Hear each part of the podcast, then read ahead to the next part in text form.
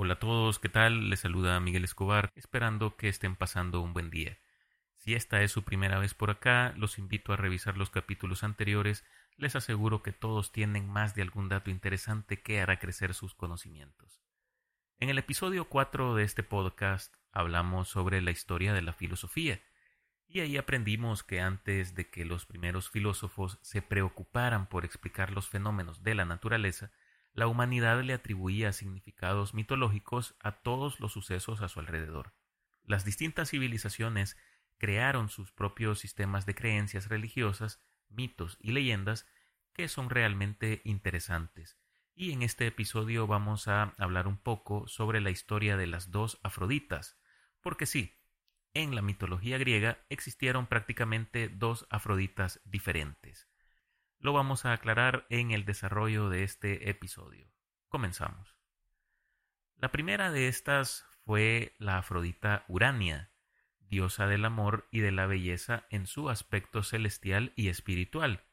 Se le atribuye la inspiración artística, la creatividad y el amor platónico. En esta forma, la Afrodita Urania es vista como una musa que inspira a los poetas, músicos y artistas en general. Aquí vamos a hacer un pequeño paréntesis, porque les he mencionado esto del amor platónico, y yo mismo hace mucho tiempo me preguntaba qué putas es eso. Por si no lo saben, les explicaré.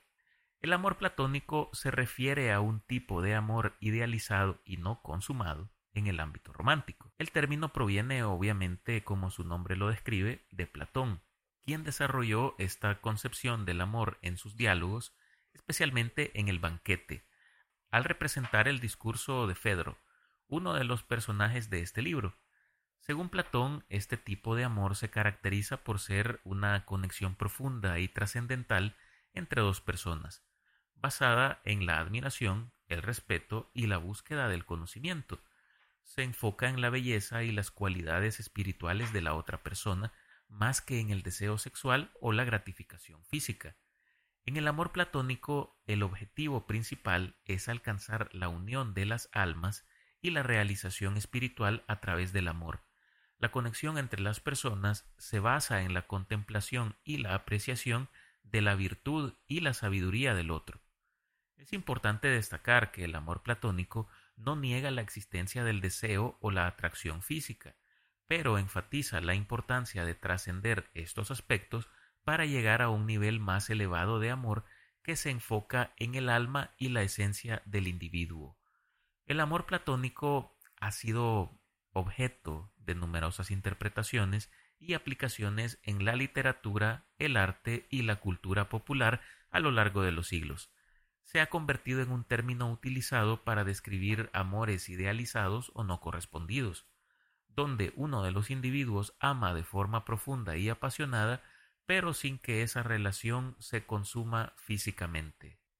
Regresando al tema, en algunas representaciones la Afrodita Urania se muestra con las alas de una paloma, símbolo de la paz y la espiritualidad.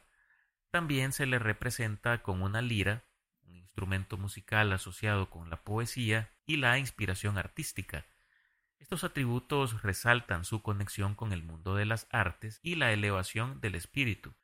Según la teogonía de Hesiodo, su origen está intrínsecamente vinculado a la historia de cómo Cronos castró a su padre Urano. Según la mitología griega, Urano era el titán primordial del cielo y el padre de todos los otros titanes. Era hijo y a la vez esposo de Gea, la madre tierra, que, según cuenta Hesiodo en la Teogonía, había concebido a Urano por sí misma. Urano y Gea fueron los padres de la primera generación de titanes, así como los ancestros de la mayoría de los dioses griegos. Urano y Gea engendraron a numerosos hijos, pero Urano comenzó a temer de su descendencia y los mantuvo encerrados en el seno de Gea, estos hijos, que incluían a los titanes, se encontraban en la oscuridad y la opresión, lo que llevó a Gea a buscar venganza, por lo que instigó a sus hijos a rebelarse contra de su padre, y fue entonces cuando Cronos, uno de los titanes y el menor de los hijos de ambos, se ofreció de voluntario para llevar a cabo este plan. Gea creó una hoz de piedra tipo pedernal y se la entregó a Cronos para que pudiera llevar a cabo la tarea. Cronos esperó hasta la noche y se escondió en el lecho de Urano, y cuando éste se acercó a Gea para unirse a ella, Cronos emergió de su escondite y con gran determinación castró a su padre Urano, cortándole los genitales con la hoz. La castración de Urano provocó obviamente un gran dolor en este señor, y sus genitales cayeron en el mar, generando espuma de la cual nació Afrodita, la diosa del amor y la belleza. Después de ser castrado, Urano se retiró y se separó de Egea, creando así una separación entre el cielo y la tierra. Qué rara esta manera como explicaron los griegos esta separación, pero bueno, no nos vamos a poner a juzgar eso. Pero antes de ello, Urano vaticinó que los titanes tendrían un castigo justo por su crimen, anticipando así la victoria de Zeus sobre Cronos, pues con su acto de castrar a su padre, este último se convirtió en el nuevo gobernante del cosmos. Ahora bien, existe una segunda Afrodita, conocida como la Afrodita Pandemos. Ella representa el amor y la belleza en su aspecto terrenal y mundano. La Afrodita Pandemos se concentra en el amor terrenal, la sexualidad y las relaciones humanas en general. Se le atribuye la promoción del amor físico y la unión sexual entre las personas.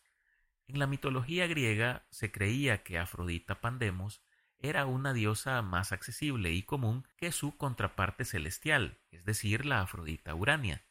Afrodita Pandemos era adorada en la antigua Grecia, donde se le rendía culto en templos y se le ofrecían oraciones y ofrendas en busca de amor y fertilidad. También se le consideraba una protectora de los matrimonios y se le invocaba para bendecir las relaciones íntimas. En las representaciones artísticas, esta Afrodita se mostraba como una hermosa mujer joven, con una sensualidad y atractivo físico evidente. Se le asociaba además con la pasión, la seducción y el placer carnal. Sin embargo, la adoración de esta Afrodita no estaba exenta de controversia, y es que algunos críticos argumentaban que su culto promovía una visión reduccionista del amor, enfocada únicamente en lo físico y superficial. Otros veían en su adoración una celebración de la sexualidad y la conexión humana.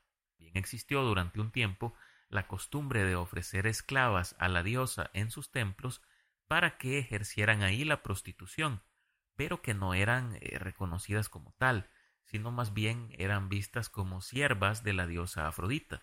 El templo principal destinado al culto de la diosa se ubicaba en Pafos, al suroeste de la costa de Chipre, y también había otro templo importante dedicado a la diosa en la ciudad de Corinto, este fue destruido por los romanos cuando conquistaron la ciudad en el año 146 a.C.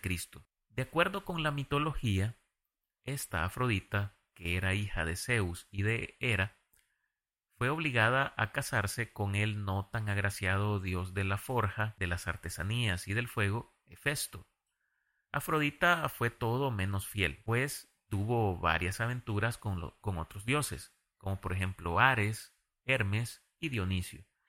El romance con Ares fue tal vez el más impactante de los muchos episodios de infidelidad que ocurrieron entre los dioses del Olimpo, pues sucede una historia bien interesante.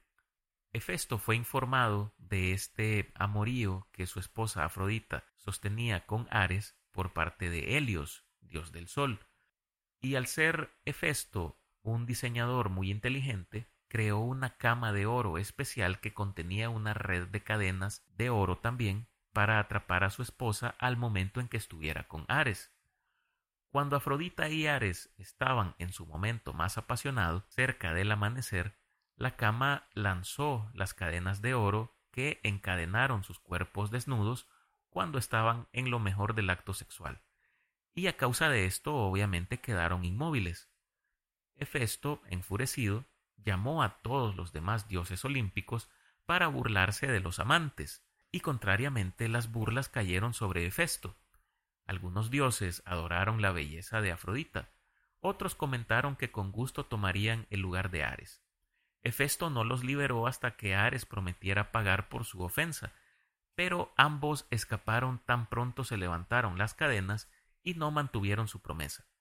En esta historia también hay otro dato bastante gracioso, y es que Ares siempre se hacía acompañar de un secuaz llamado Alectrión, encargado de avisarle a Ares cuando Hefesto viniera, pues él acostumbraba eh, visitar a Afrodita por las noches, y este tipo, Alectrión, eh, en esta ocasión no lo hizo porque se durmió, así que como castigo Ares lo transformó en gallo para que siempre avisara sobre la venida del amanecer.